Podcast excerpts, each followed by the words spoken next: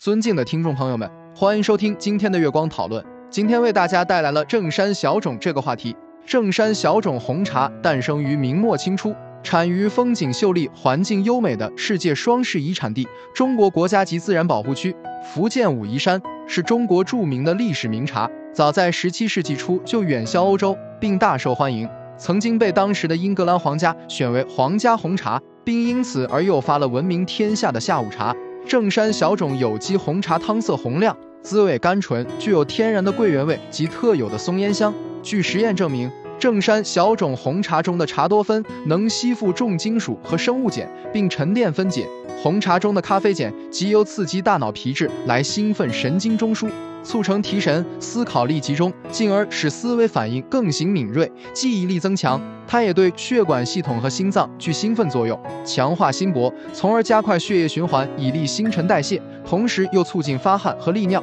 夏天饮红茶能止渴消暑，同时咖啡碱控制下视丘的体温中枢，调节体温。它也刺激肾脏，以促进热量和污物的排泄，维持体内的生理平衡。研究结果表明，绿茶和红茶中的抗氧化剂可以彻底破坏癌细胞中化学物质的传播路径。正山小种的抗氧化剂比绿茶复杂的多，尤其是对心脏更是有益。心脏病患者每天喝四杯红茶，血管舒张度可以从百分之六增加到百分之十。常人在受刺激后，则舒张度会增加百分之十三。红茶是经过发酵烘制而成的，茶多酚在氧化酶的作用下发生酶促氧化反应，含量减少，对胃部的刺激性就随之减小了，不会伤胃，反而能够养胃。经常饮用加糖加牛奶的红茶，能消炎、保护胃黏膜，对治疗溃疡也有一定效果。这就是我们本期所有内容，大家也可以通过微信公众号搜索“大明圣院”了解其他内容，Apple 播客或小宇宙搜索“荣正法师”。感谢大家的收听，